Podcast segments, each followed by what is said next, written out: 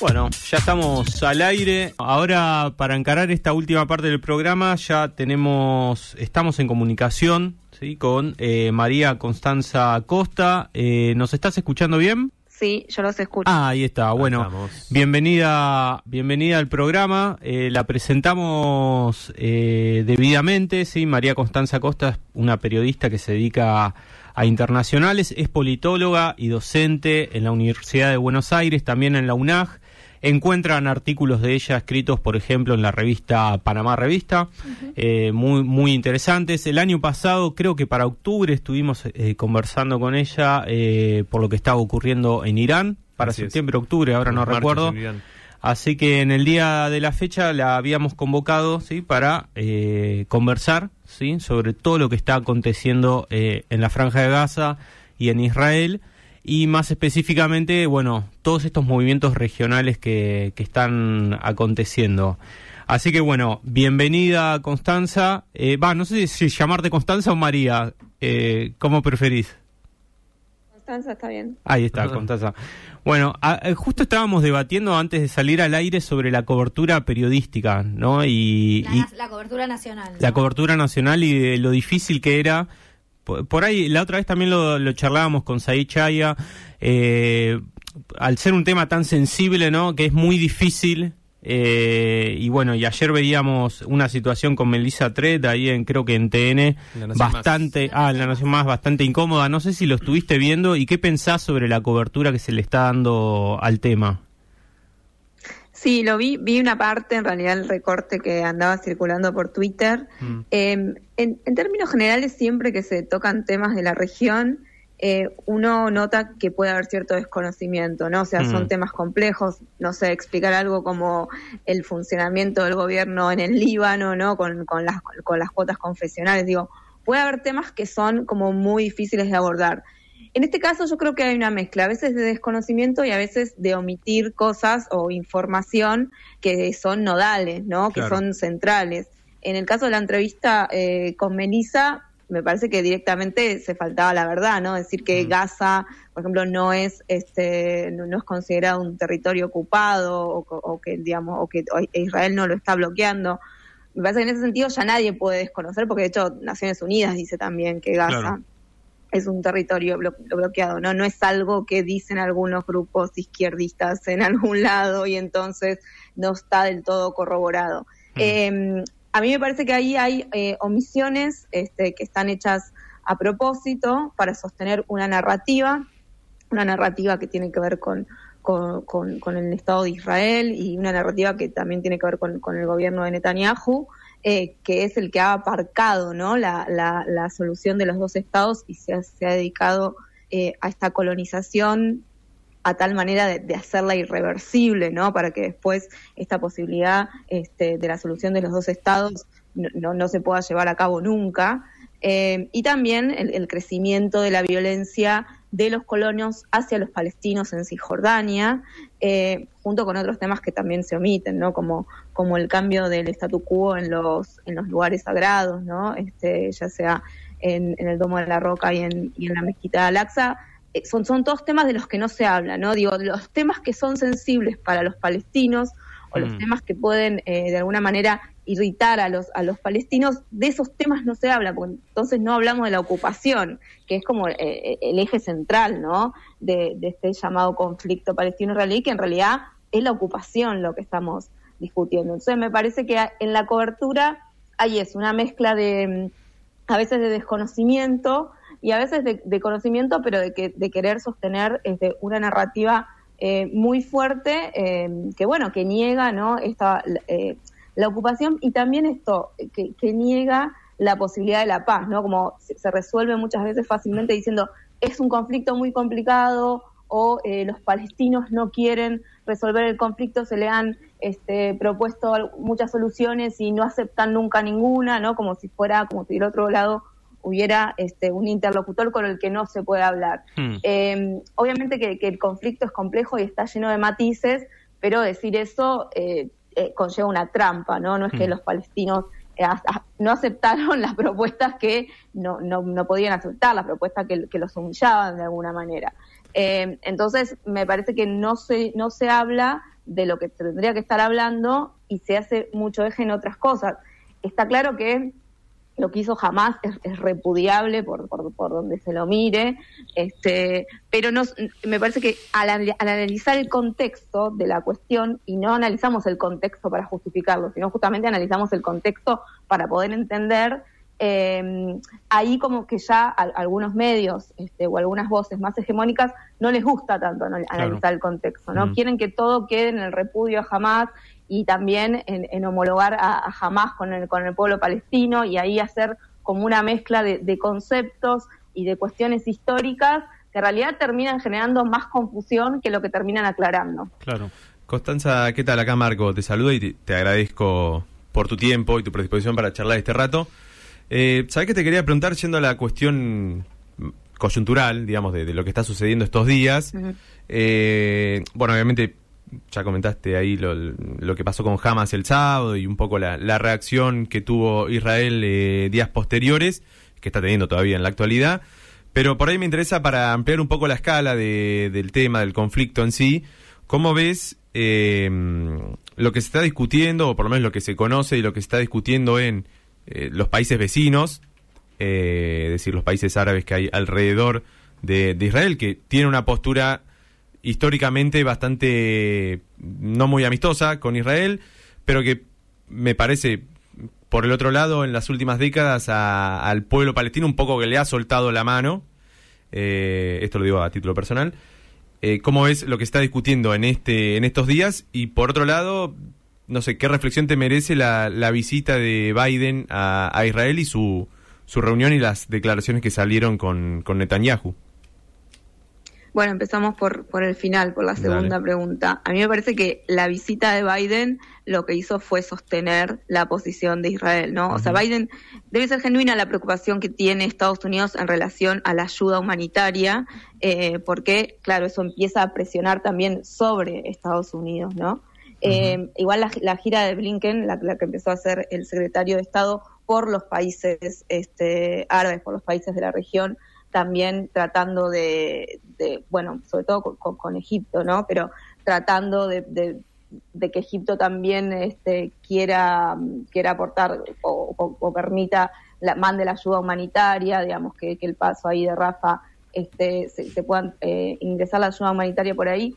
A mí me parece que, Biden desde que llegó, por ejemplo, apoyó la, versión sin saber, ¿no? Sin, sin que se terminen de hacer las investigaciones correspondientes sobre el bombardeo de ayer al hospital. Claro. Este, Biden dijo, yo sé que no fueron ustedes, este, que, que fueron este, los grupos terroristas, digamos, sin que todavía eh, se sepa bien y además que Israel cambió de argumento este, como cinco veces ya sobre lo que pasó, ¿no? Primero mm. que era Hamas, después que era Yihad Islámica, después que no fue en todo el hospital, sino que fue solo en el parking, o sea, como que aparte subían tweets y, y los bajaban, ¿no? Como que mm. ahí no, estuvo muy clara tampoco la línea, sí que iban, que iban cambiando. Biden apoyó totalmente, ¿no? Parece mm. más que como si le, hubiera ido a dar el, visto bueno a la, a, la, a, comenzar, digamos, la, la invasión terrestre, mm. Este, que a, este, que, que, a, mediar, digamos, o, a tratar de que, de que Israel se modere un poco, ¿no? Porque los días anteriores decía, este viaje es para moderar, porque también estaba pactado el viaje a Cisjordania para encontrarse con, con Abu con Mahmoud Abbas. Este, entonces, digo, era un viaje que pero que por, por las declaraciones que, que, que, aparecieron cuando el viaje terminó, eh, parece más que fue a apoyar que otra cosa. Sí, un eh, espaldarazo, sí, completo. Sí, yo creo que no hay otra lectura, no hay otra lectura posible. No, por eso, por eso digo que mm. una cosa era lo que se decía antes del viaje y otra cosa lo que después terminó siendo, ¿no? Más allá que Estados Unidos ya había mandado ayuda militar, este, lo que habían dicho era en principio que era para este, persuadir a Irán, ¿no? Mm. Este, habían mandado los portaaviones, digamos, al Mediterráneo este, y, y, demás.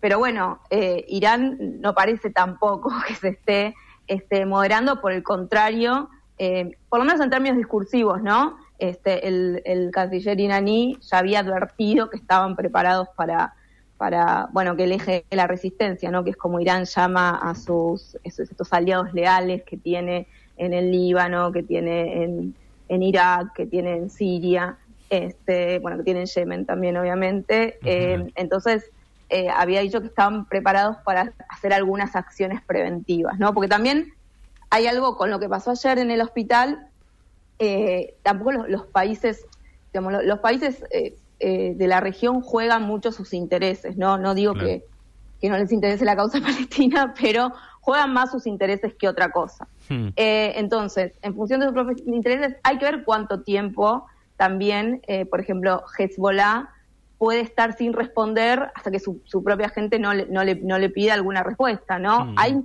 también hay que tener en cuenta que en todos estos países se está viendo movilizaciones muy grandes, no sé si ustedes tuvieron la oportunidad de ver las imágenes, pero las de, las de las de Beirut fueron muy grandes las de Bagdad también. En este, Bueno, también en los. En Amán, en Amán, sí, en, mm. Jordania, eh, son realmente muy. Digo, la, la causa palestina en la calle está muy viva y está moviendo mucho. En Estambul, por ejemplo, en Turquía, eh, hubo una muy grande este, hace una semana, pero ayer hubo otra y ya casi querían atacar, no sé, la, embajada de Israel o el, consulado de Israel. O sea, se va caldeando también este, la calle y estos grupos también bueno, hay que ver qué margen tiene para la respuesta. No es que la, calle les va a marcar el pulso, lo que digo es que se empieza a armar como un escenario en la mm. región, ¿no? Este, porque también es esto, en la región las movilizaciones empiezan por una causa, no sabemos bien dónde terminan, ¿no? A mí se me ocurre que, por ejemplo, al, Sisi, el, el presidente este, Egipto, que, que, maneja Egipto, ¿no? Con mano de hierro, como ya sabemos, no le debe gustar nada tampoco estas movilizaciones, por más que sean a favor de la causa palestina, ¿no? Mm. Gente en la calle, este, que empieza a protestar por algo y después puede también empezar a protestar por otras cosas. Justo te iba... Eh, ah, no, perdón. No, te iba a preguntar eso, si, si pensabas que podían torcerle el pulso a, los distintos gobiernos, ¿no? Eh, decíamos, eh, manifestaciones en Siria, Túnez, Líbano, Jordania, Turquía, entre otros. si pensás que puede ser un factor de presión para que, bueno, los posicionamientos de los gobiernos sean más fuertes que lo que está sucediendo hasta ahora, que son comunicados, ¿no? O, pedidos de eh, el no envío de petróleo o el no envío de partes para, para Israel y demás. Eh, no, yo no, no, creo que, por eso que la presión este, de la movilización vaya a sea determinante. Sí digo que es un factor más a tener en cuenta. Eh, lo, que, lo que decís vos de lo que pidió hoy el canciller iraní, iraní que es mm. que no se envíe más petróleo a Israel, una especie de, boicot, eh, yo creo que es más para presionar a Estados Unidos que este, la acción misma, ¿no? De no enviar este petróleo a Israel, porque claro, ahora empieza una presión sobre Estados Unidos, porque como dijimos antes, Estados Unidos ya marcó su posición. Este, su posición es este, sostener a Israel, eh, hay que con un, con un costo probablemente, ¿no? Pero bueno, los, los países también al retirarle no la, reunión a, a, no, no querer juntarse con Biden, igual dicen que fue medio de acuerdo, pero eh, tuvieron ahí también un gesto hacia Estados Unidos, ¿no? Le dijeron como después del bombardeo venir a, venir a, a, sostener esto, a sostener esta posición.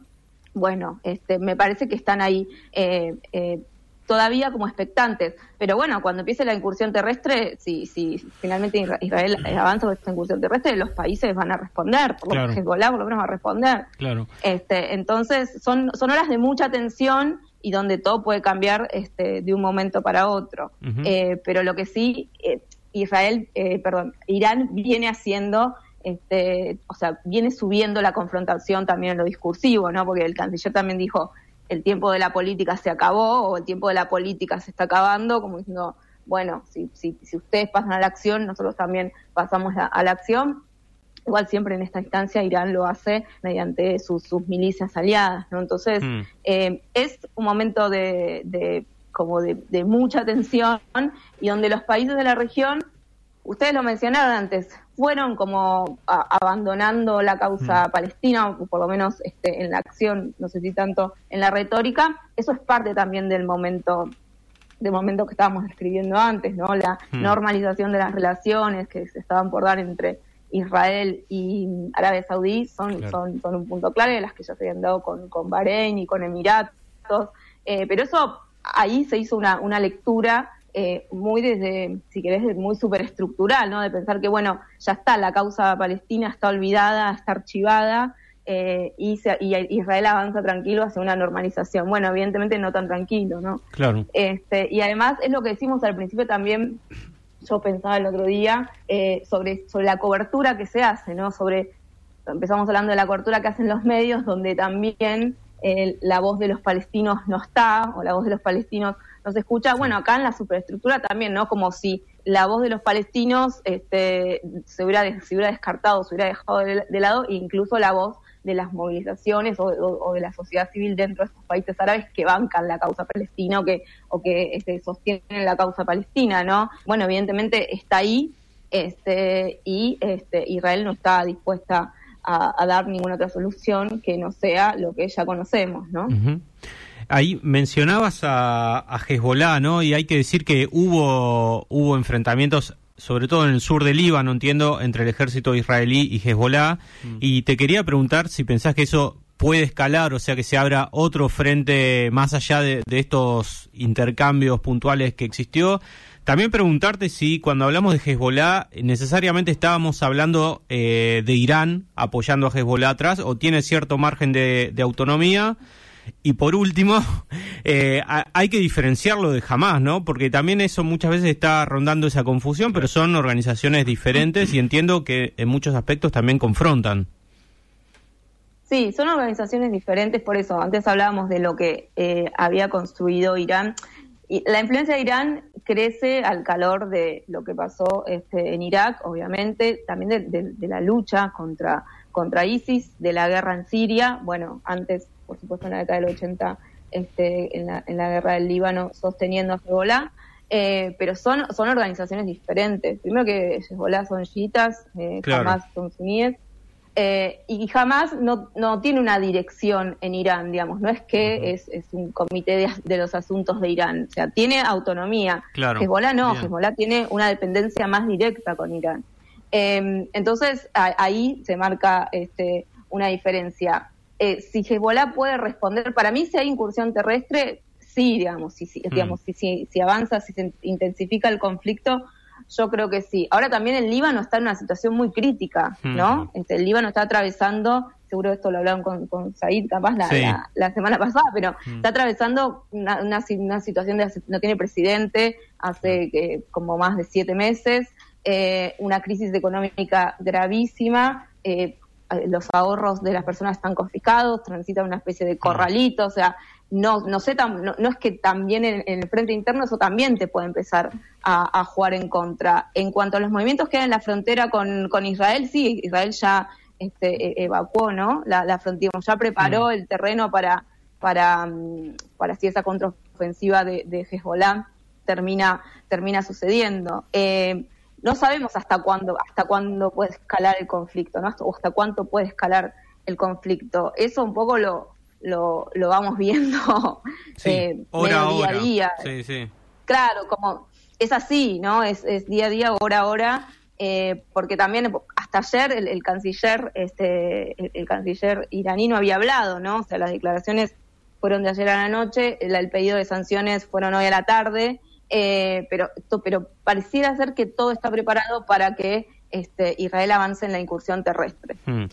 ¿Y pensás que, eh, volviendo a esto de que se abran dos frentes, o, algunos hasta insinúan un tercer frente, eh, ¿Israel tiene la capacidad para afrontar múltiples frentes? ¿Cómo, ves, eh, lo ves desde por ahí, sin meternos tanto, pero desde el plano militar, si consideras que tiene la capacidad para, para tener guerras en múltiples frentes a la vez? Sí, el otro frente que, que, que se habla mucho es como el frente interno, ¿no? Que es que se levanten los palestinos de Cisjordania o incluso los, los llamados árabes israelíes, ¿no? Que son los, eh, los ciudadanos, bueno, los ciudadanos israelíes que son de ascendencia palestina o que son árabes. Eh, Sí, a mí me parece que eh, eso, eso puede ser este, también muy, muy probable, sobre todo porque está aumentando mucho la violencia en Cisjordania, que es algo de lo que se habla bastante poco, ¿no? Este, hasta del principio del año hasta ahora, eh, los colonos ya mataron más de 200 palestinos, hmm. un gran porcentaje de ellos son, son menores, entonces eh, eso inflama mucho, además que crece también la digamos, la, protesta contra la Autoridad Nacional Palestina, ¿no? que es como el otro eh, actor del que también no se habla tanto. Eh, es Para mí sí, Israel tiene la capacidad, obviamente, todo eso tiene, tiene, tiene un costo, ¿no? pero Es, es uno de los ejércitos más preparados del mundo, con lo cual este, pero bueno, Irán también tiene mucha capacidad, ¿no? Entonces hay que ver también hasta qué punto Irán se, se, involucra. Por ahora pareciera ser que Irán lo que busca es esto, ejercer una presión sobre Estados Unidos. Este, una presión muy fuerte sobre Estados Unidos y obviamente Estados Unidos también una, una persuasión sobre Irán. Pero bueno, eh, hay que ver, ¿no? Porque eh, Israel parece muy decidido a avanzar en esta, en esta incursión terrestre. Igual cuanto más tiempo pasa, también es verdad que le da más margen a, los otros también para, para prepararse, ¿no? Este, por eso hay que ver, me parece que estas horas son, son bastante decisivas. Y hay algo que me, a mí me genera una duda, por desconocimiento en realidad, eh, que no he visto nada, leído sobre qué está pasando en Siria con respecto a esta situación. También que Siria en los últimos años, los últimos 12 años, ha estado involucrado en su guerra civil, su conflicto interno, pero eh, nada, te quería preguntar eso porque la verdad que desconozco en qué en qué anda la, la situación en Siria o si hubo un pronunciamiento de Bayar al-Assad o algo por el estilo. Sí, Bayar al-Assad lo que hizo fue aprovechar esta especie de distracción o de foco puesto en, en, en, Palestina y bombardeó nuevamente el norte de, norte de Siria, ¿no? que es este, el, único bastión rebelde que queda en, dentro de la guerra siria. Con lo cual, eh, pero sí, se, pronunció, eh, creo que ayer, ¿eh? Ayer o antes, no, creo que ayer, no, fue hace, hace muy poco.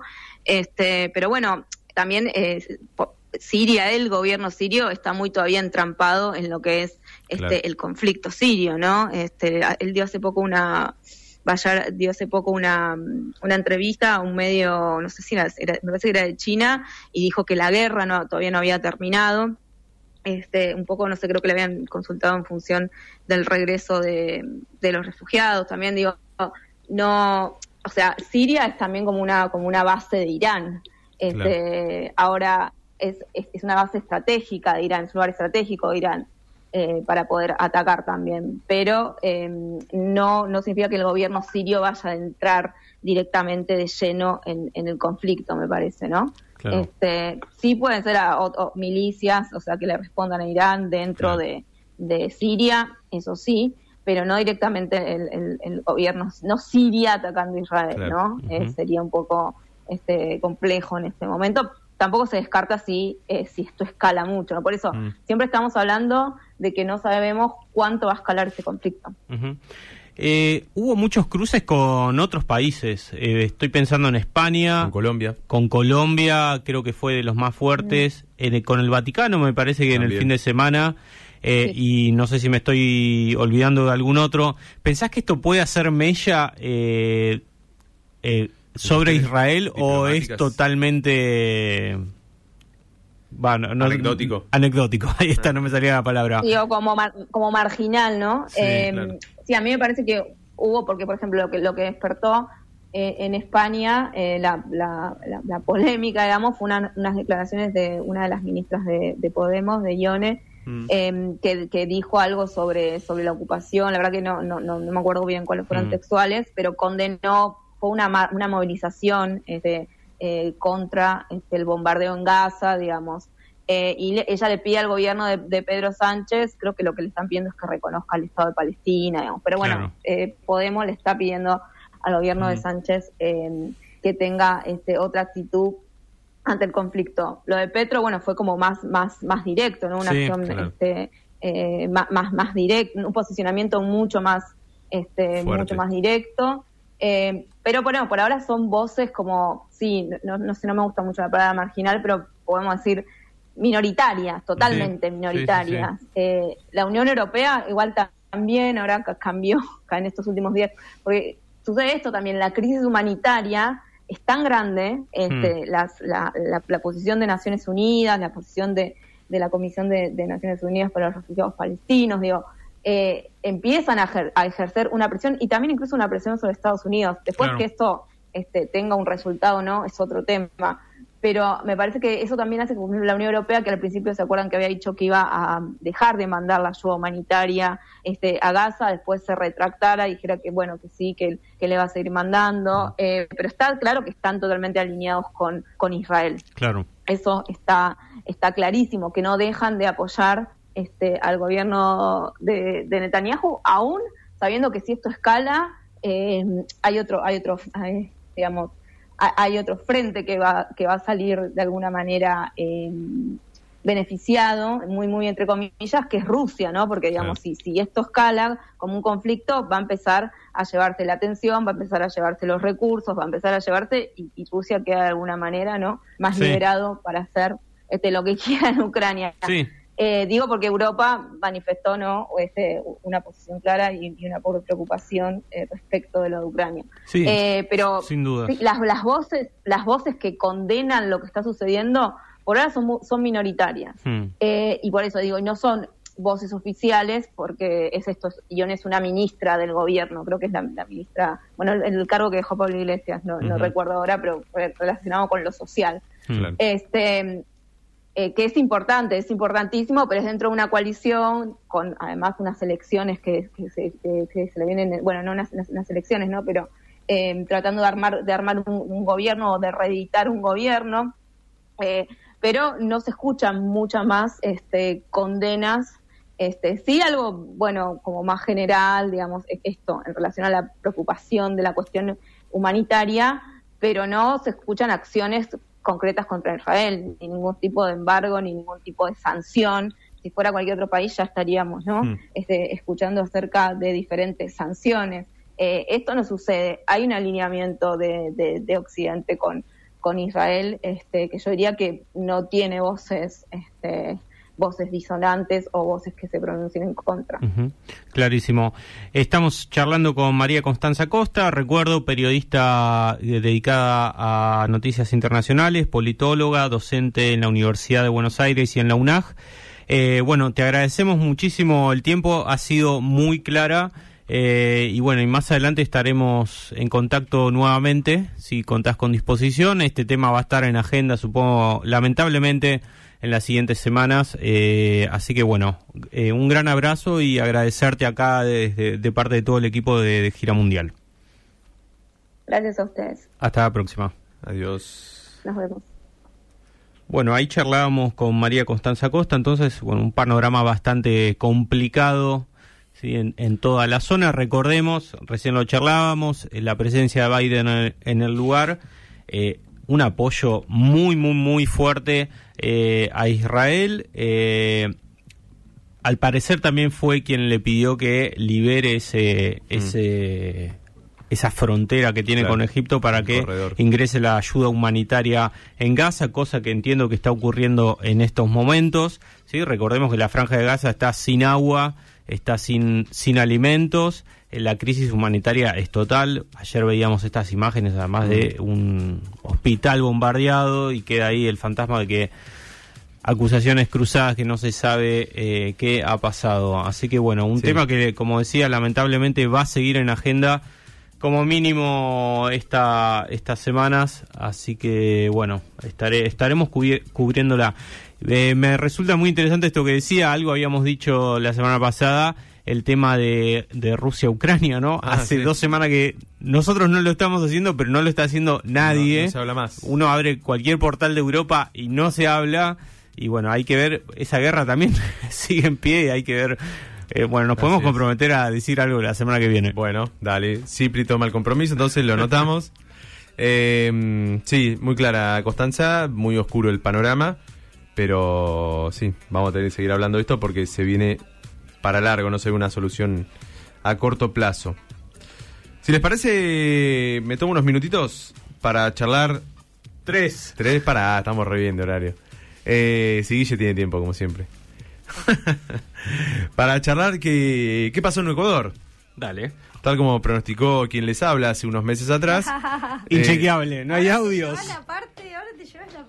Bueno, eh, busquen, busquen, está todo en Spotify, ya saben, de gira mundial, los pueden buscar ahí, donde está el análisis de las elecciones en Ecuador, está eh, dicho mi pronóstico de que iba a ganar eh, Daniel Noboa frente a Luisa González, que fue el resultado que terminó sucediendo.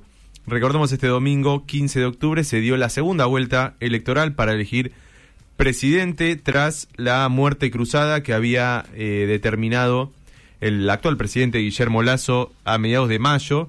Esa muerte cruzada lo que eh, marcó fue el fin de su mandato presidencial y el cierre del Congreso y por lo tanto la llamada a nuevas elecciones generales. Bueno, se presentaron varias listas, ya estuvimos charlando durante varias varios programas sobre esto, una campaña atravesada por la violencia, el asesinato de Fernando Villavicencio en días antes de la primera vuelta, el avance del narcotráfico, amotinamientos en las cárceles, eh, asesinato de otros dirigentes políticos a lo largo de estos meses. Coches bomba, me acuerdo de esa imagen hace un mes y medio. Coches bomba, los candidatos haciendo campaña con chalecos eh, antibalas y cubiertos con escudos, bueno, toda una serie de imágenes bastante catastróficas.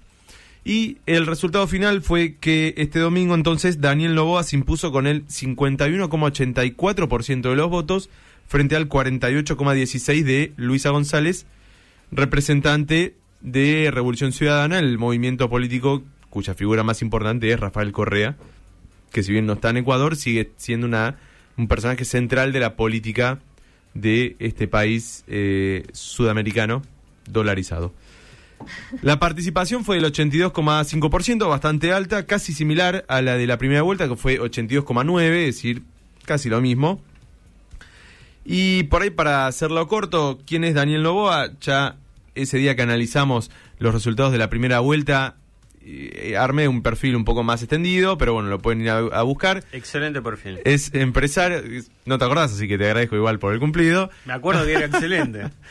Eh, tiene 35 años, se convierte en el presidente más joven, no solo de Ecuador, sino actualmente, eh, cuando asuma por lo menos, del mundo. Ah, mira qué dato. Pensé que iba a decir la región. Hashtag dato.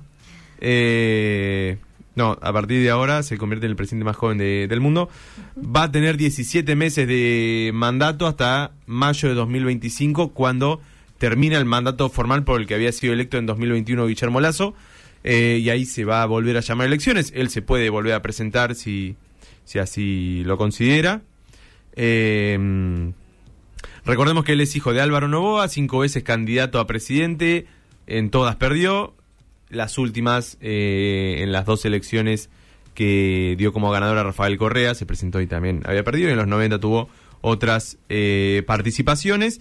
Y es nieto de Luis Novoa Naranjo, uno de los empresarios más importantes del siglo XX en eh, Ecuador, quien tiene el grupo Nova es un conglomerado de un montón de empresas, desde bananeros hasta eh, producción de insumos industriales y cosas por el estilo.